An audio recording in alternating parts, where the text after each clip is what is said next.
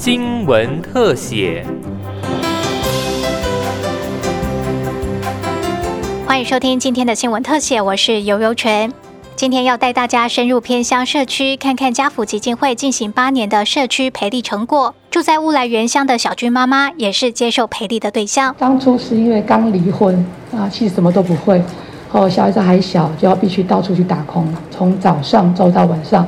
那小孩子只能靠邻居看头看尾，嗯，那缺乏对小孩的陪伴。那因为某种机缘碰到朋友介绍了家福，认识了家福，那非常谢谢家人。家福一路走来的陪伴和鼓励。小军妈妈为了拉拔四个孩子，身兼四份工作。不过，在乌来社区的 Loka 小屋，她找回自信，重拾烘焙技能，当起了亲子厨房的烘焙老师。不仅增加收入贴补家用，更让当地社区的孩子学习多元技能。小军妈妈还将乌来特色，像是刺葱和马告导入烘焙课程中，让孩子们更了解在地文化。其中一名可爱的学生就是这位由大伯和婶婶照顾的小恩。你在这当中会参与了什么样的活动，让你印象很深刻的吗？烘焙，烘焙是跟小军妈妈一起吗？对，小军妈妈是烘焙老师的。对。啊，为什么你特别想要参与烘焙的课程？因为在家里很少能做到点心，而且我又很爱吃。社区的 Loca 小屋不但让小恩可以学习他最爱的杯子蛋糕，老师们还会带孩子们去踏青戏水。社区的培力还琢磨于部落文化，培育向导带您走访部落小旅行，就是推动部落文化，让部落的老人跟年轻人都一起动起来，让所有的民众认透过活动认识了部落。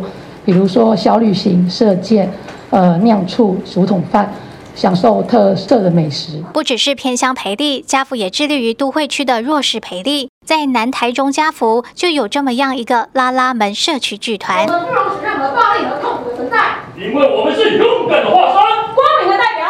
生长自单亲家庭、热爱戏剧的小青，特别为家福基金会准备这段有趣的演出。他高中时对表演萌生浓厚兴趣，在社工引荐下，终于让他有安心逐梦的据点。主要是刚好家福的老师来我们家家访，然后会就是关心我的生活近况，我就跟老师说我自己平常自己在做的事情，还有我自己的兴趣。然后后来老师就刚好问到说，那我之后未来想要做什么？我就跟老师分享到说，我其实很喜欢戏剧这一块，所以在大学期间我有投入大量的时间去做相关的预备。所以老师知道说我喜欢戏剧之后，就把我引荐给加弗拉他们剧团。那也很感谢，主要是因为他们会有免费的课程，可以就是让我有一个固定的空间，还有环境，还有老师可以让我学习。不只关心孩子，社工师洪生辉说，透过社区培力，让忙于赚钱养家的夫妻找到生活乐趣，更让妈妈们重新找回自己。我们有两个蛮经典的家长，他是在台中市的工业区在工作。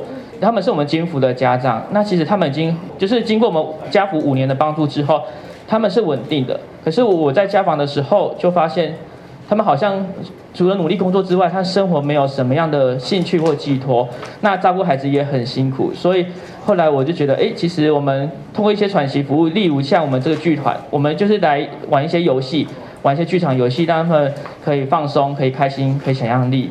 那这是在一些我们担心妈妈或是照顾很辛苦照顾孩子之余，他们没有多余的能力跟时间跟金钱去做一些兴趣的培育。那这个戏剧我觉得可以带给他们这样子。呃，我们最感动就是因为我们每一期每一期都有一个成果的演出或社区的公演。那其实我都很欢迎邀请他们的孩子或他们的亲人或是学校的老师来参加我们的演出，让他们看见。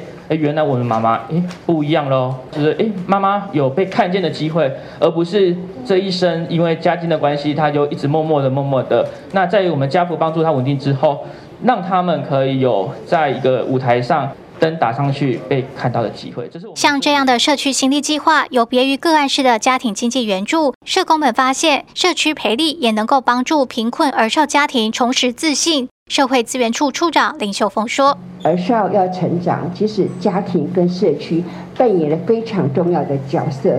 所以从二零一四年，我们就开始致力于社区心理计划，促进孩子的一个生活稳定，还有安全保护的这样的重要工作。用陪伴、用火爆参与的社会工作方法，让方案能够去标签化，也让孩子能够透过呃社区心力的优势观点，还有复原力的策略来执行社区工作，让孩子有更多的能量，然后未来在社会上有更多挑战的条件。家福在全国四十三个社区实施社区心力计划，服务四十一万多人，也希望大家伸出援手，一起接住社区的每一位有需要的孩子与家庭。